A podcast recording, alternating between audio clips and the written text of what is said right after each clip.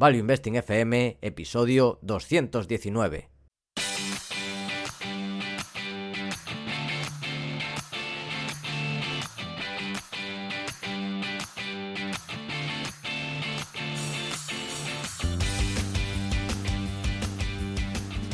Hola, soy Paco Lodeiro. Bienvenido a Value Investing FM, el podcast semanal en el que te ayudaremos a sacarle partido a ese dinero que tanto cuesta ganar y ahorrar. ¿Cómo? A través del método de inversión más seguro, sensato y rentable, el Value Investing. Te recuerdo que si quieres sacar partido a tus ahorros y no sabes cómo empezar, tienes a tu disposición mi curso gratuito de introducción a la inversión en bolsa en la web academiadeinversión.com. Y yo soy Adrián Godas, colaborador de Academia de Inversión, fundador de Hacia el Danubio, rey de Godas Academy y emperador de Godas Research. Si te interesa la inversión en minas, este es tu sitio. Te animo a hacer el curso gratuito en godasresearch.com. Y esta semana tenemos otra vez nuestro consultorio bursátil, el cual será bastante cortito porque la verdad pues, hoy nos ha tocado otro mes de pocas preguntas, la verdad. Pero bueno, lo primero, y como siempre importantísimo, los warning.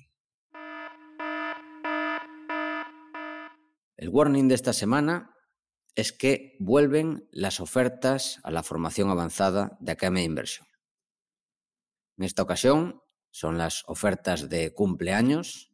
Empiezan hoy, 24 de abril, que es el cumpleaños de mi hijo Joan, y terminan el 15 de mayo, que es mi cumpleaños. Así que las próximas tres semanas tenéis un 20% de descuento en la formación avanzada que hay inversión. ¿Qué te parece, Adrián? Coincide bastante bien.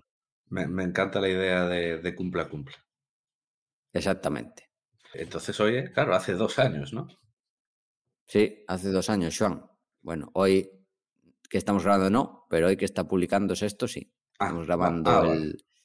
el jueves, jueves 21. Esto sale el 24. Y sí, es Fantástico. justo el domingo 24, Fantástico. cuando sale esto. Un- Uno de los niños del COVID, ¿eh? Que estábamos eh, todos encerrados. Tal cual, sí, sí. Y bueno, tenemos también rewarning. Recordar, bueno, aún tenéis tiempo, pero las entradas se van vendiendo a buen ritmo, que podéis comprar las entradas del gran evento de Value Investing FM en la web valueinvesting.fm. ¿Cuántas llevaremos ya, más o menos, Adrián? Pues casi la mitad de la ocupación ya está ocupada. Tutum. La vida puede ser maravillosa. Muy bien. Y recordad que las, bueno, la ocupación total creo que entran como máximo 150 personas. No, aproximadamente. Algo así. Y los 100 primeros en compra entrada tenéis descuento. Así que tenedlo en cuenta. Si os Mm. interesa, yo aprovecharía esta rebaja extra. Y insisto, la tenéis en la web valueinvesting.fm. Y de esa manera ya estamos contestando la primera pregunta que nos envían.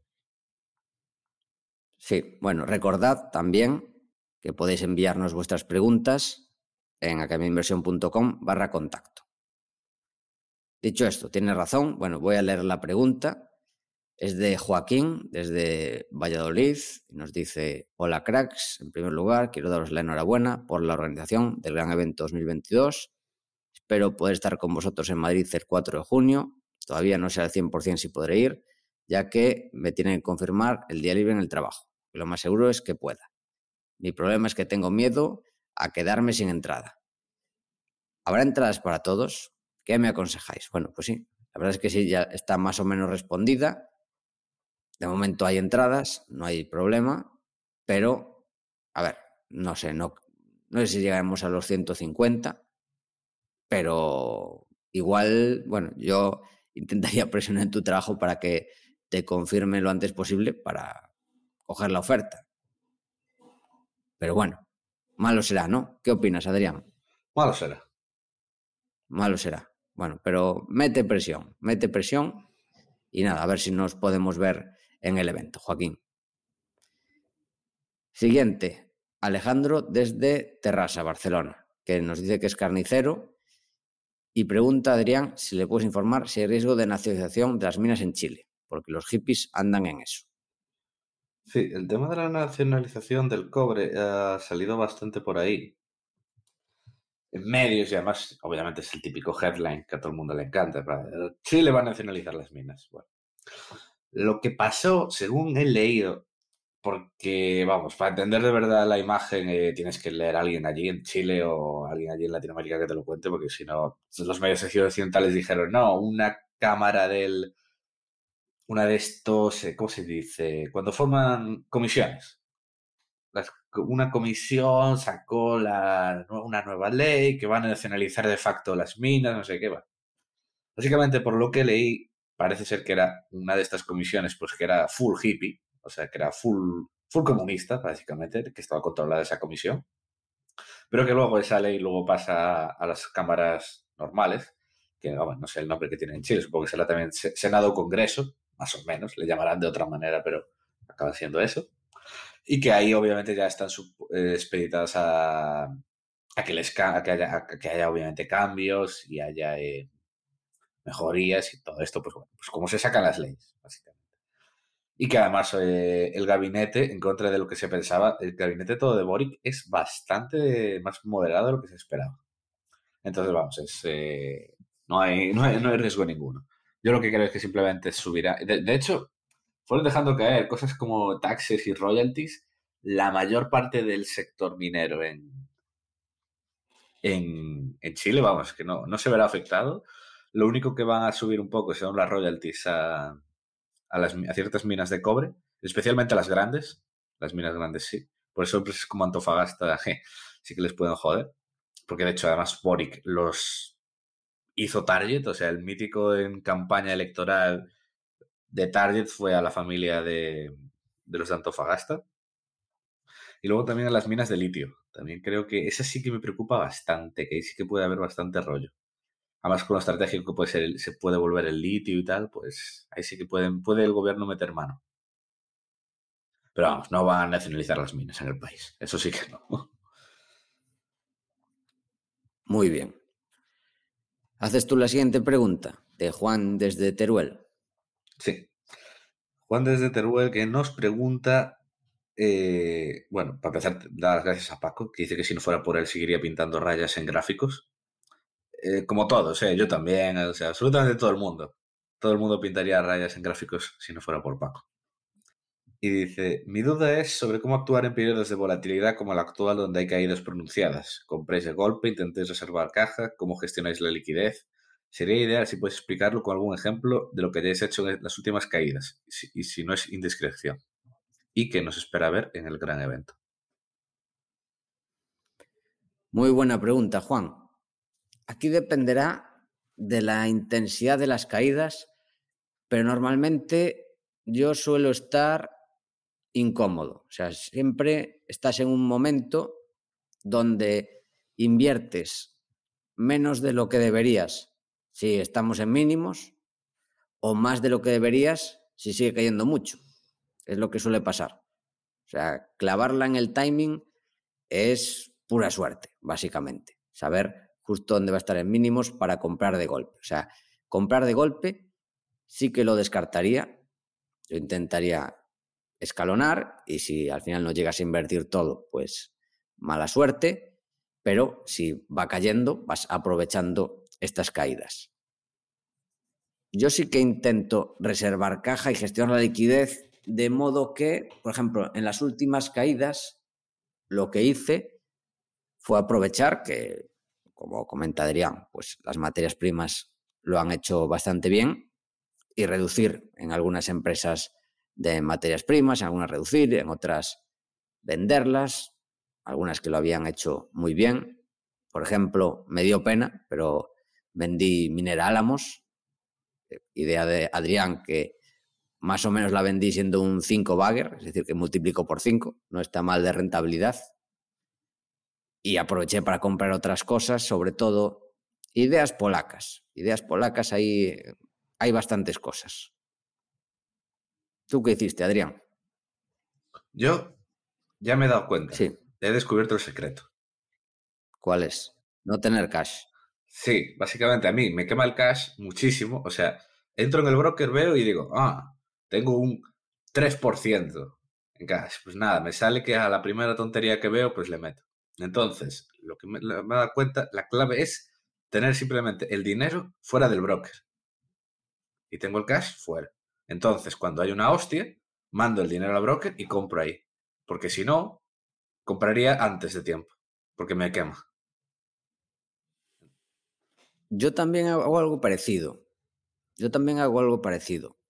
Tengo cash en el broker, tengo un poco, por ejemplo, un 10%, y luego tengo en el banco un porcentaje, bueno, un porcentaje, un, digamos, dinero que puedo necesitar para el día a día o, estoy mirando otras cosas para utilizarlo.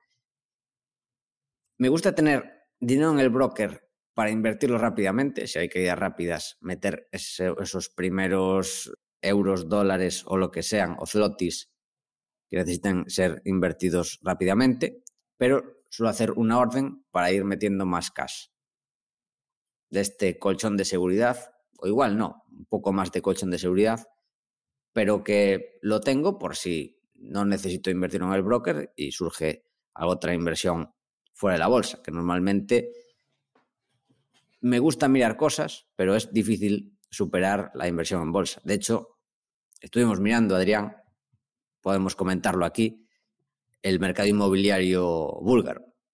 Hmm. ¿Qué pasa? Que sí, puede estar muy interesante, pero si de repente en la bolsa hay rebajas, dices, ostras, ¿para qué me voy a complicar en invertir en el mercado inmobiliario búlgaro si tienes empresas muy buenas a muy buen precio?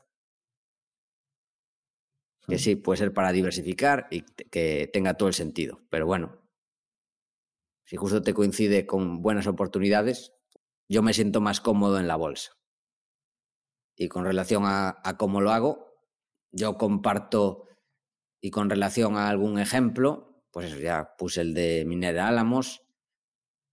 Con los alumnos de la formación avanzada, yo comparto todas mis operaciones, serían también con los de Goda Research. Cada vez que compramos algo, vendemos algo, lo comentamos al momento. Y, por ejemplo, algo que he comprado, ya lo comenté en el programa, creo que fue hace cuatro o cinco programas, el de cuatro días de inversión, compré Inditex, que no tenía, compré Amazon, que no tenía, amplié un poco en Facebook y luego empresas pequeñas polacas que ahí vi bastante valor. Y reduje sobre todo en materias primas. Pero bueno, esto es lo que hice y por supuesto, como digo siempre, puedo estar equivocado. La siguiente pregunta de José Castelao desde Santiago Compostela. ¿Qué opinas sobre la certificación CFA Institute Certificate in ESG Investing? Es decir, ESG. ¿Crees que puede ser útil para la carrera profesional debido al creciente interés por temas ambientales, sociales y buenas prácticas? Bueno, profesionalmente sí, pero digamos que yo creo que no va a marcar mucha diferencia.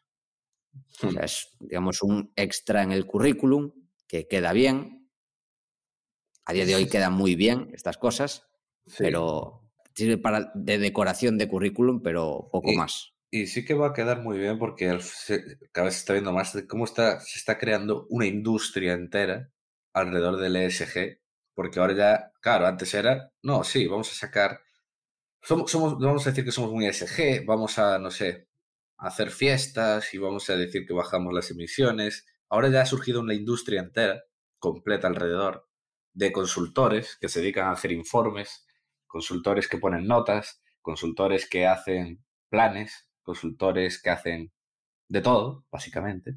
Eh, las agencias de rating ya se metiendo en el negocio también para hacer ratings de ESG.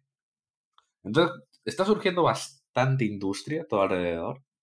Entonces, vamos, yo creo que es la típica cosa que no creo que, no creo que se aprenda mucho, pero que sí que puede estar bien valorada pero bueno, valorada como un extra. Es decir, si por ejemplo tienes el CFA y tienes el SG también del CFA, pues te da un extra. Hmm. Pero comparar esto con el CFA es una broma. Así que, bueno, tenlo en cuenta como un extra, pero si quieres abrirte las puertas, yo buscaría el CFA, CFA. Y luego esto, como un extra. Bueno, pues no estaría mal. seguro que no es muy complicado. Bueno, haces la siguiente, Adrián. La siguiente de Antonio, gallego de nacimiento. Así me gusta. Dice que es asiduo seguidor y dice, recordé que muchos de tus podcasts hablas maravillas de eBay y que es tu broker favorito. Por eso pensé que quizás tengas los conocimientos necesarios para ayudarme a explicar a nuestra querida Hacienda el concepto de Cash Settling MTM que aparece en el detalle de Cash Report, yo lo he intentado, pero estos son muy testarudos y si no logro convencerles que no se trata de ganancias patrimoniales, lo van a dar por ganancias. Te agradecería mucho si pudieras echarme una mano con esto, si conoces a alguien que pueda ayudar.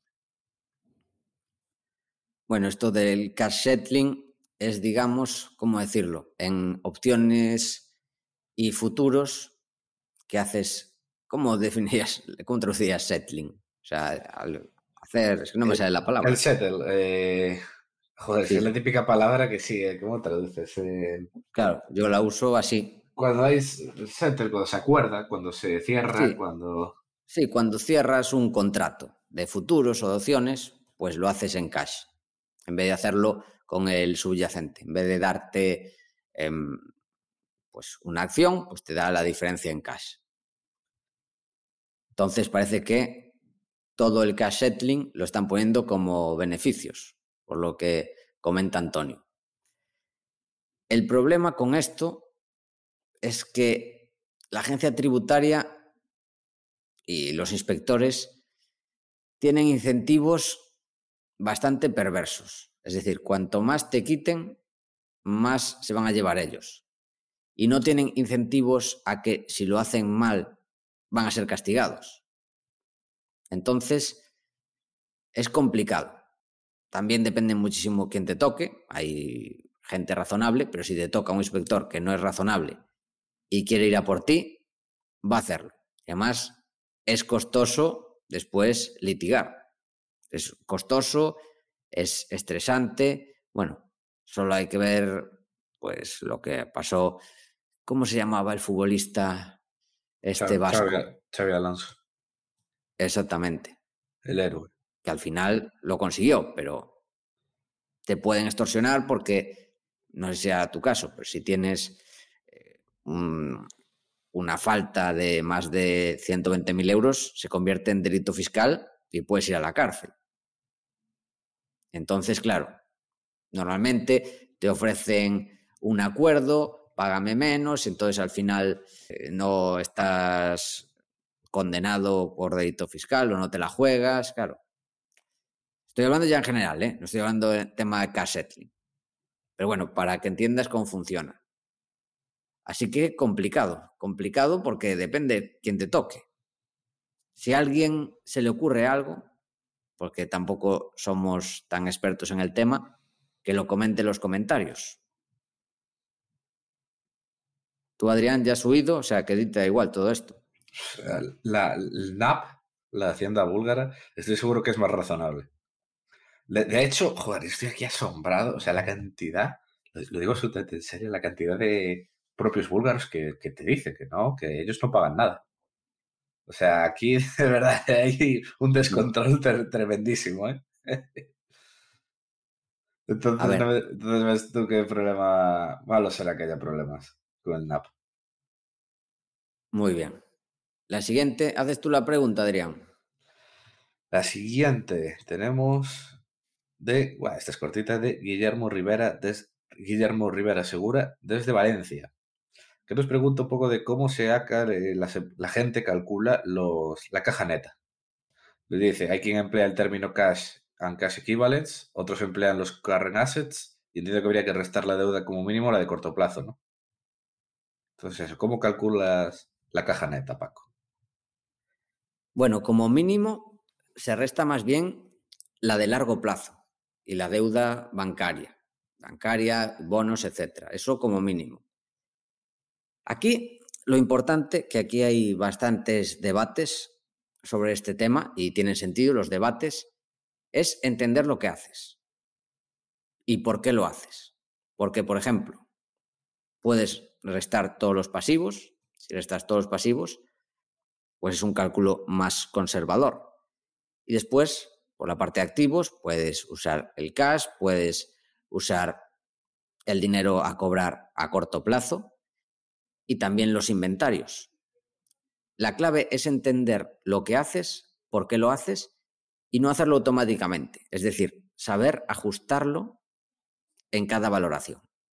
Por ejemplo, si incluyes los inventarios o las cuentas a cobrar y la situación se distorsiona bastante, para algunas empresas igual lo que tienes que hacer es ajustarlo. Es decir, bueno, estos inventarios que estaban valorados en 100, ahora, pues por prudencia, los voy a valorar en 50. O las cuentas a cobrar, que estaban valoradas en 200, pues puede haber cierta tensión, la voy a dejar en 150, porque igual un 25% no paga, van a ser conservadores. Entonces, para mí, la clave, más que buscar una fórmula, es saber cuándo ajustar esa fórmula y por qué lo haces. Y esto con todo.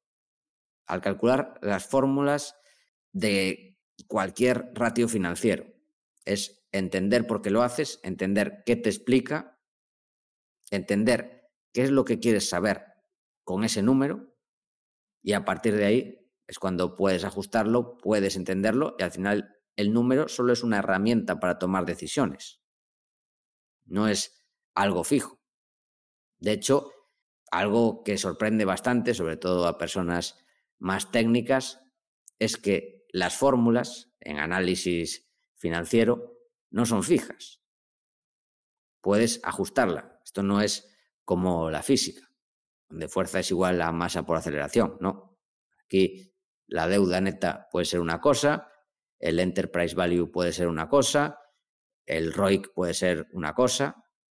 Son cosas no muy diferentes, pero bueno, pueden tener fórmulas diferentes según el analista y se puede ajustar de diferentes formas. Así que, Guillermo, no sé si te he respondido mucho, si te ha quedado claro, pero yo quiero que te quedes con esto, con, el concepto general de cómo afrontar estos análisis y la utilidad de estas fórmulas, de estas métricas como herramientas. Adrián, pasamos a la siguiente. ¿O quieres añadir algo más?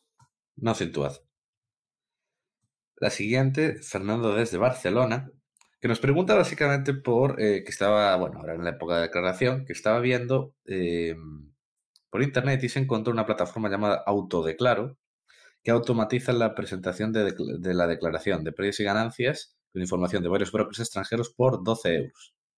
Dice que lo, lo ha visto recomendado en blogs, foros confiables y dice, bueno, pues eso, ¿qué, nos parece y si lo hemos probado y si creemos que es de fiar? Pues la verdad no lo he probado, pero 12 eh, euros, pues quizás lo probaré y os puedo comentar en el resumen, a ver qué tal. Porque por 12 euros, pues parece un precio bastante razonable, ¿no?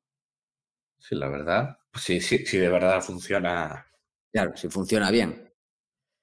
Hay que mirar si funciona con Interactive Brokers y, de giro y si funciona bien, eso es importante, pero si funciona, pues tiene sentido hacerlo. además tiene sentido que se pueda automatizar. Así que la iniciativa parece buena, que sí que, sí que se puede, ¿eh? o, sea, o sea, que sí que tiene Interactive y de giro, pero bueno, voy a mirarlo que funcione bien, que esa es otra. Que bueno, lo ideal es que así sea y, lo que tiene sentido es que así sea. Mira, estoy mirando, tiene el 720, D6, que D6 ya no existe, y ahí está la autorrenta. Así que bueno, aquí está. De Giro, Interactive Brokers, Revolut y Trading 212 tiene. Bueno, habrá que probarlo, digo yo. Y ya por 12 euros lo pruebo y os doy mi veredicto. La última duda general es de Óscar Peñalver, desde Elche. Dice que es un fiel oyente de nuestro programa y quiere agradecernos nuestra gran labor en educación financiera a través del podcast semanal. Dice que el programa debería ser material de estudio en escuelas, institutos y universidades de nuestro país. Así nos iría mejor a todos.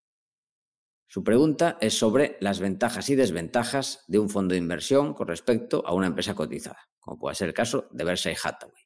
que no deja de ser un fondo de inversión, pero sin las regulaciones que tienen los fondos con respecto al tipo de empresa que puede invertir o peso máximo en la cartera de cada posición. Desde mi punto de vista, creo que es más ventajoso el sistema que utiliza Berkshire Hathaway que un fondo de inversión. A ver, también esto depende del país. O sea, tiene sus pros y sus contras, tanto para quien lo gestiona como para el inversor. Por ejemplo, en el caso de Berkshire puede concentrar más, o Berkshire o empresas que se dediquen a invertir. Pueden concentrar más cuando ven oportunidades, que esto es bueno si tienen buenos gestores al mando, si tienen malos gestores aumenta el riesgo, pero bueno, vamos a suponer que sí que hacemos este trabajo y elegimos a buenos gestores. También algo bueno para los inversores es que podemos entrar en estos negocios con descuento, es decir, puedes comprar Berkshire Hathaway, que tú la valores en 200, la puedes comprar a 150.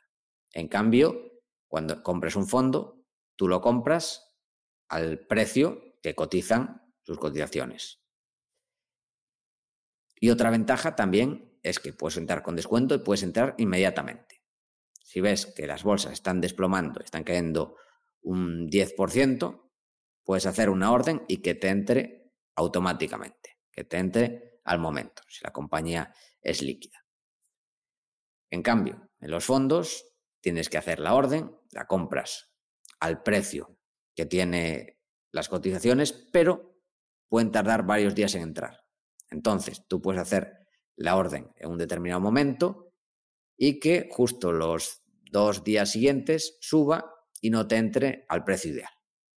Precio que tú buscabas porque estaba en mínimos. O sea, no puedes clavar el timing, que igual sales ganando porque tú intentas comprar a un precio o comprar participaciones de un fondo y sigue cayendo y lo compras a un precio menor. Pero digamos que el timing no lo marcas tú.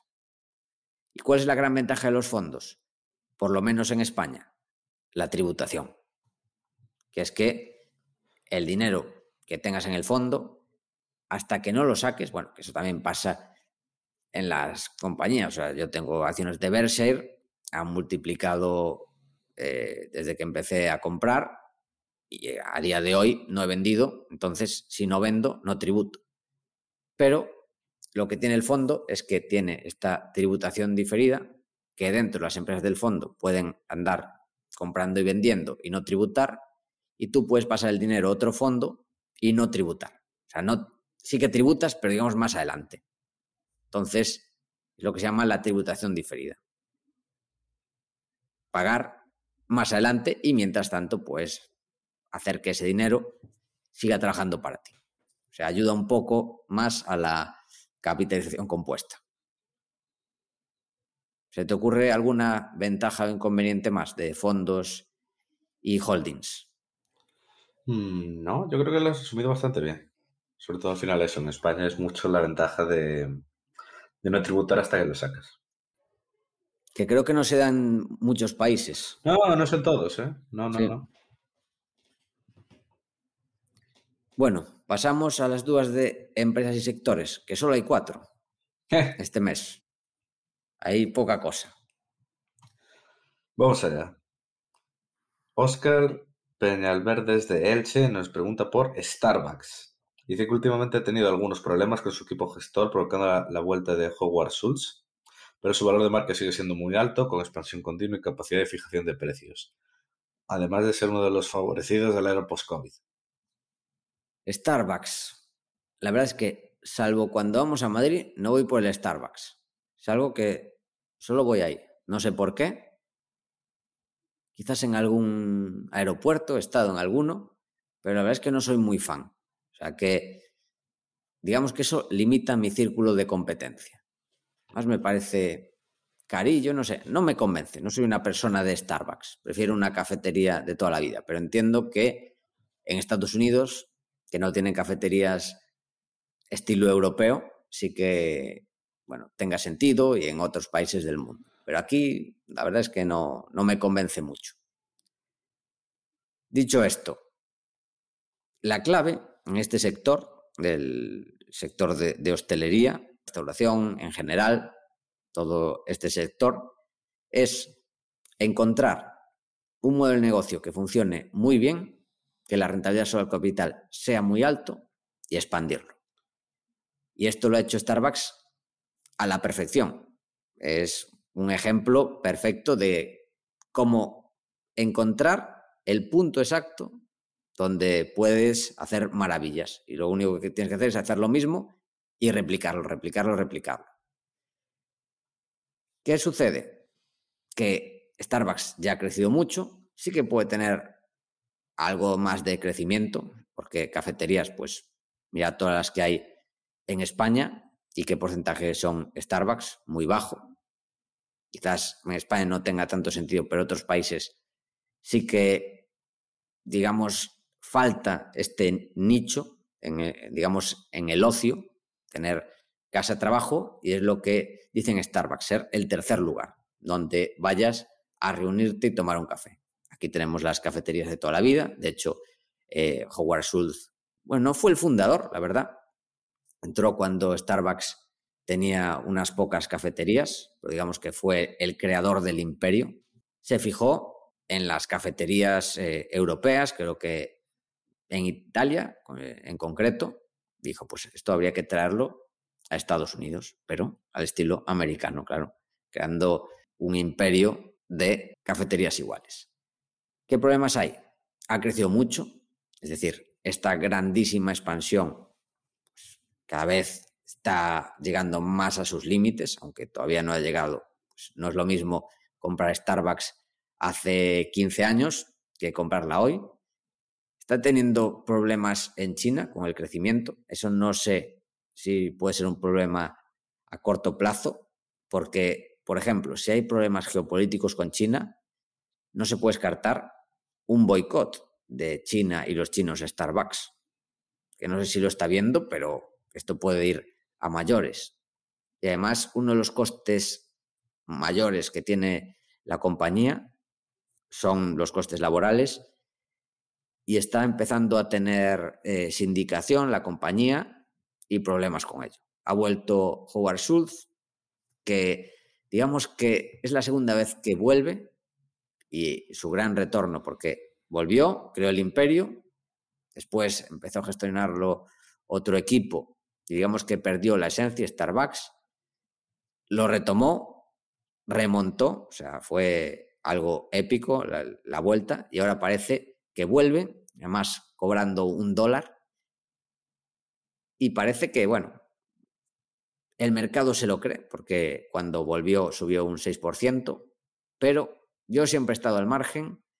Quizás muchas veces cuando algo te has perdido, digamos, la parte grande, te cuesta entrar en la parte final, y es a mí un poco lo que me pasa con Starbucks, y también me cuesta tener esa visibilidad de seguirla.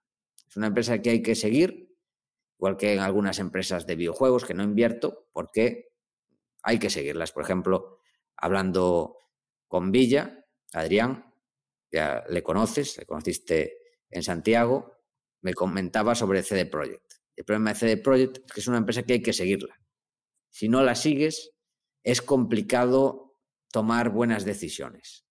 Hay mucha gente que la sigue de forma normal en su día a día, sabe todas las novedades de CD Projekt, pero yo tendría que obligarme a hacerlo y no me compensa. Como diría Bill Ackman, que es uno de los históricos inversores de Starbucks, es la rentabilidad sobre el brain damage, sobre el daño cerebral. Entonces, para mí Starbucks no me compensa, igual que CD Projekt, en mi caso, que pueden ser ambas muy, muy rentables, pero no es mi guerra. ¿Qué opinas tú sobre Starbucks o CD Projekt? ¿Cómo te has extendido? Eh? Sí, sí, a ver, es que había bastantes cosas que comentar en esta compañía. Hmm. No, sí, la verdad, el tema de Starbucks es bastante curioso, la verdad, un, modelo de cafetería que llegue a crecer de la manera que lo ha hecho Starbucks. La verdad es caso yo creo que hay muy pocos. En, eh, bueno, cadenas son de restaurantes sí que hay, pero así de cafetería y tal, pues, tampoco ha habido muchas. Es un caso súper interesante de estudio. Y estoy de acuerdo contigo. Al final aquí en Europa es un modelo que no encaja tanto. Es bastante caro. Pero bueno, pues es lo que tú dices. Tiene enanos, varios problemas. Sí, hay que. Cada uno tendrá que analizarlo en profundidad, ver los problemas hasta qué punto los puede capear, cuáles serán los márgenes que consiga después de eso y hacer los números. Y lo de CD Projekt, bueno, yo es que CD Projekt yo lo veía clarísimo la hostia. Pero, o sea, es que, o sea, cuando tienes un juego tan, tan, tan, tan hype, es que nunca sale bien. o sea, jamás. De hecho, alguien me pasó antes de, de, de, la caída, cuando estaba en Máximos, que lo recomendaba un youtuber famoso. ¿El qué? Un youtuber, pero que no tenía nada que ver con, con inversión ni nada. Es igual que cuando Jordi Wild recomendaba Shiba Inu. Pues igual. Cuando empiezas a ver youtubers y, y, gente así que no tiene nada que ver, o amigos, te dicen, compro esto. Y dices, pero esta persona, ¿qué hace comprando esto? ¿Y qué hace diciendo que hay que comprarlo? Eso suele ser buen momento de vender. No recuerdo qué youtuber era, ¿eh? No lo seguía ni, ni sabía yo quién era. Que era de que había que comprar CD Projekt. Sí. Vaya, vaya.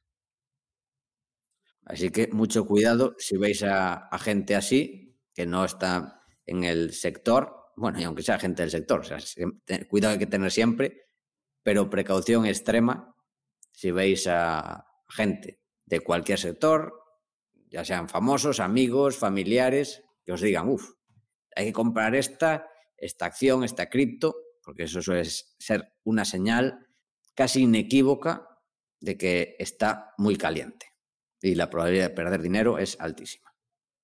Un tonto y su dinero nunca están mucho tiempo juntos. Venga, Adrián, lees la siguiente tú. Uh -huh.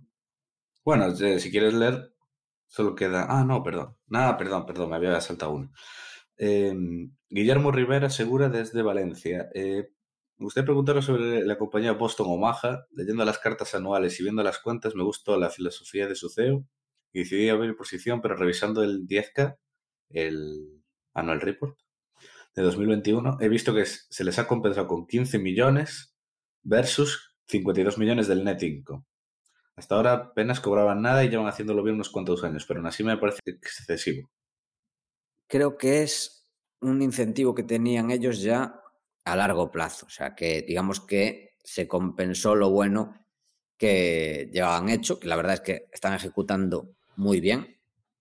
Yo conozco la compañía desde hace tiempo digamos que la historia es bonita, es del sobrino nieto de Warren Buffett que está ahí, intentan replicar una mini Berkshire.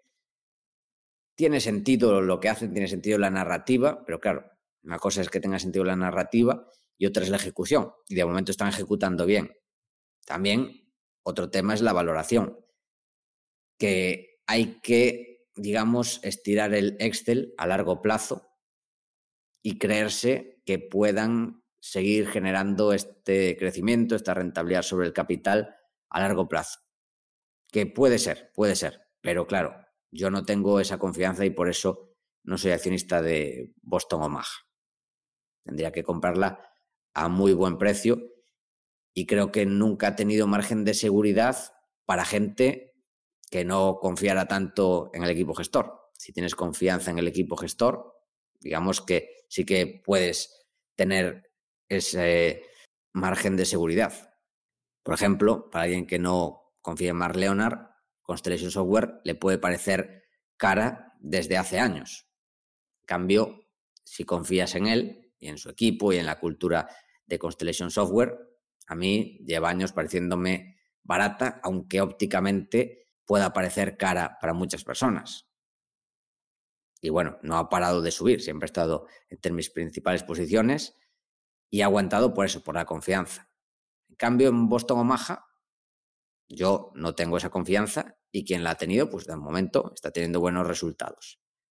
Lo ideal sería que esta compensación de 15 millones no existiera, pero bueno, tampoco me parece una red flag. Puede ser algo aceptable.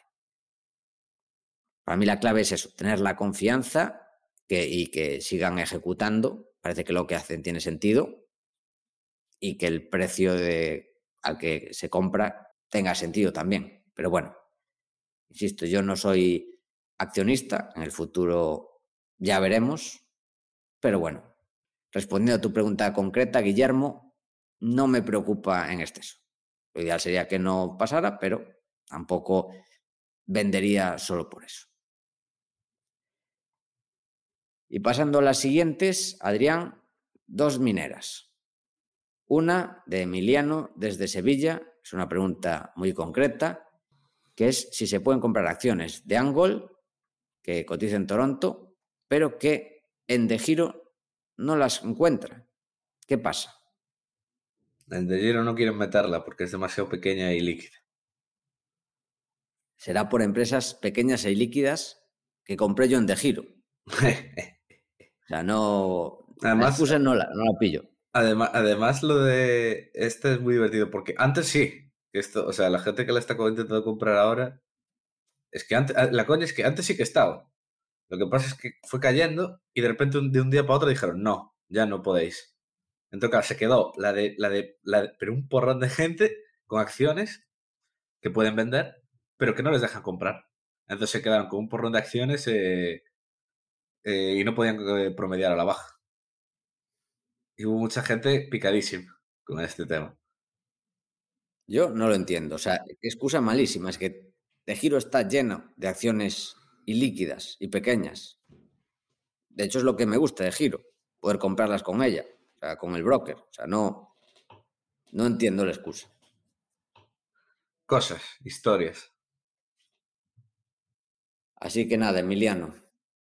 De Giro está bien, pero en eso muy mal la verdad, mal por de giro. Desde aquí mandamos el mensaje de giro que pongan Angold para gente que quiera invertir, que la gente elija si quiere invertir o no, no toméis decisiones por los demás, que a mí eso me fastidia bastante, que el, el broker o el regulador tome decisiones por mí donde tengo que invertir mi dinero o no. Y si no, las tienes, Emiliano, en Interactive Brokers. Es la otra alternativa. Yo las tengo allí. ¿Algo que añadir, Adrián? ¿O comento la siguiente pregunta? Vamos a la siguiente, que es, que es divertida. Venga, es una pregunta de Jordi Vilar Rambla, desde Villarreal, y dice que te quiere preguntar por Almonti. Es una empresa minera de tungsteno con proyecto Best in Class en Corea del Sur que inicia producción a principios del 23. Veo perspectivas muy positivas de este material en el futuro por incremento del gasto militar y drilling de oil and gas, ya que es la siguiente derivada para solucionar el problema energético. En su presentación de agosto del 21 explican que tienen downside capado y el upside no. En la diapositiva 26. ¿Podrías explicar esto? No entiendo muy bien cómo lo han realizado. ¿Qué perspectiva ves a la materia prima? Estoy teniendo problemas leyendo los balances de esta empresa debido a que durante el ramp-up los costes asociados a la producción de concentrado mineral se capitalizan como activos intangibles. En las pérdidas y ganancias, las ventas y el costo de ventas son iguales dando cero. Según el annual report, después se amortiza durante toda la vida útil de la mina. ¿Cómo podemos saber el margen de beneficio que están sacando a la mina? Por las que he visto en el sector, todas están en situaciones similares. Muchas gracias siento abusar a las preguntas de dos cracks inigualables como vosotros. Eh, el tema de Tuxteno es una commodity súper interesante, muy, muy, muy, muy curiosa, súper dependiente de China y de hecho hay muy pocas minas de Tuxteno fuera de China. Y como decías, eh, el tema de la presentación es el que lo he buscado para asegurarme, es porque simplemente llegaron a un acuerdo con uno de los compradores, porque básicamente si quieres montar una mina de tuxteno, para que te financien, básicamente tienes que ir demostrando que eres un comprador. Y por lo que he visto, tienen un grupo bastante grande que se llama Plan C, Plan C Group, que hicieron un acuerdo donde básicamente, como mínimo, les van a pagar siempre, eh, como mínimo siempre, 183 dólares eh, por tonelada de concentrado de trióxido de tuxteno. Claro, el, el, ahora mismo está, creo que a bastante más, si no me equivoco. Creo que debe estar a. Ahora está a unos 240 el concentrado de Tuxteno. Entonces, esto se garantiza como mínimo 183. Y que luego, pues bueno, pues puede subir. No, o sea, es una cosa, pues eso, que, que suena muy bien, pero ojo, ojo, porque la experiencia, una cosa que me ha demostrado es que estos tipos de acuerdos suenan muy bonitos, pero que a la práctica muchas veces se suelen incumplir. ¿Por qué? Porque yo siempre digo, los contratos a largo plazo están pensados asumiendo un largo plazo normal. ¿Qué pasa? Que si el precio del tungsteno se desmorona es porque seguramente ha pasado algo, una crisis o lo que sea, ha pasado algo, entonces el precio cae, si cae por debajo de estos 183, seguramente inventarán alguna excusa o la cosa estará muy mal o lo que sea y les dará igual. Y eso, eso pasó, por ejemplo, con muchos productores de litio en el anterior ciclo, australianos, que tenían esos acuerdos de, de precio cerrado con los chinos, pero a los chinos les dio igual. Cayó el precio y, y bueno, los mandaron básicamente a la quiebra. Y quebraron un montón de minas australianas de litio por eso. Por eso, por eso, a mí cuando alguien me dice, no, es que esta empresa tiene acuerdos a largo plazo. Sí, bueno, son a largo plazo hasta que pasan cosas. Cuando empiezan a pasar cosas, los acuerdos ya no son a largo plazo. También Pakistán tenía acuerdos para comprar el LNG, el LNG se disparó y el trader de commodities canceló el contrato y mandó el gas a, a Europa en vez de a Pakistán, pagando la penalty porque él compensaba. Por eso yo siempre lo digo, los contratos a largo plazo son a largo plazo si, si, si el mundo no cambia. Y el otro tema que comentabas es un tema, sí, que cuando están en ramp up lo normal suele ser que, que sí, que el EBIT pues te queda a cero, básicamente, porque los costes, está arrancando todo más o menos los costes son como los ingresos. ¿Y cómo saber el margen? Pues es imposible. O sea, simplemente hasta que no esté funcionando a tope y se vea máxima producción vendiendo y tal, pues no se va a saber. Así de simple. Ellos te darán una estimación que lo pondrá pues, en el Feasibility Study o en la web o en algún sitio. Te pondrá un poco más o menos lo que estiman producir cada año, los costes y tal. Pero vamos, hasta que no esté produciendo de verdad no lo vas a saber. Y además, dicho lo cual, aprovecho para comentar, bueno, que Almonty es posiblemente de las únicas tres ideas, posiblemente así de tuxteno que hay cotizadas, prácticamente. Porque digo, no hay, no no hay mucho más. ¿Y qué te parece la empresa en general? Es que esta no, esta no la miré tanto, había mirado otras, como Tuxten West y el proyecto de Dolphin en Tasmania. Y esta, esta de Almonte, sé que tenía el proyecto este muy grande en Corea y que estaba avanzando y tal, y que podía ser interesante. Podía ser interesante. Pero vamos, no. Es, me la tengo que mirar más. En Corea del Sur, curioso. ¿Qué hay por ahí en Corea del Sur, además de eso? Porque Pues, Corea del Norte es donde está petado de minerales. Es que en general la península de Corea tiene bastante cosa. Lo que pasa es que hay mucha montaña, eh, como al final Corea del Sur pues, se puso eso, con la tecnología y tal, pues se olvidó mucho, pero pues, sí, eh, yo creo que explorando y tal sí que debe haber bastante cosa. Eh. Recuerdo también, por ejemplo, haber visto una exploradora de oro en su momento ahí también. No, no, hay, hay cosas, ¿eh? Corea del Norte, por ejemplo, de hecho exporta bastante, creo que es carbón, tierras raras a, a China. O sea, hay cosas, hay cosas. Lo que pasa es que hay que buscar. Muy bien. Pues parece que esto ha sido todo por hoy, ¿no, Adrián? Pues no hay más. No, no, la verdad es un programa cortito otra vez. Voy a aprovechar para hacer los rewarnings. En primer lugar, que hoy empieza la oferta de cumpleaños en la formación avanzada de de Inversión con un 20% de descuento por el cumpleaños de mi hijo Joan hasta el mío, que es el 15 de mayo. Eso por un lado. Y que todavía tenéis disponibles entradas para el gran evento 2022, que será el 4 de junio en Madrid, a precio rebajado en la web valueinvesting.fm. Adrián, ¿algo más que añadir? Sí, ¿Qué quieres añadir? Que más os vale a todos comprar la entrada. A mí, la, que he de decir que a mí lo que más me fascina es como no hemos ni dicho quién va, pero ya está todo la mitad vendida. Sí, sí, no hemos dado casi detalles. No hemos dado, Sí, sí. Ni, de- no hemos dado ni detalles, nada, solo hemos dicho, es este día, aquí, en este sitio, ya está, venid.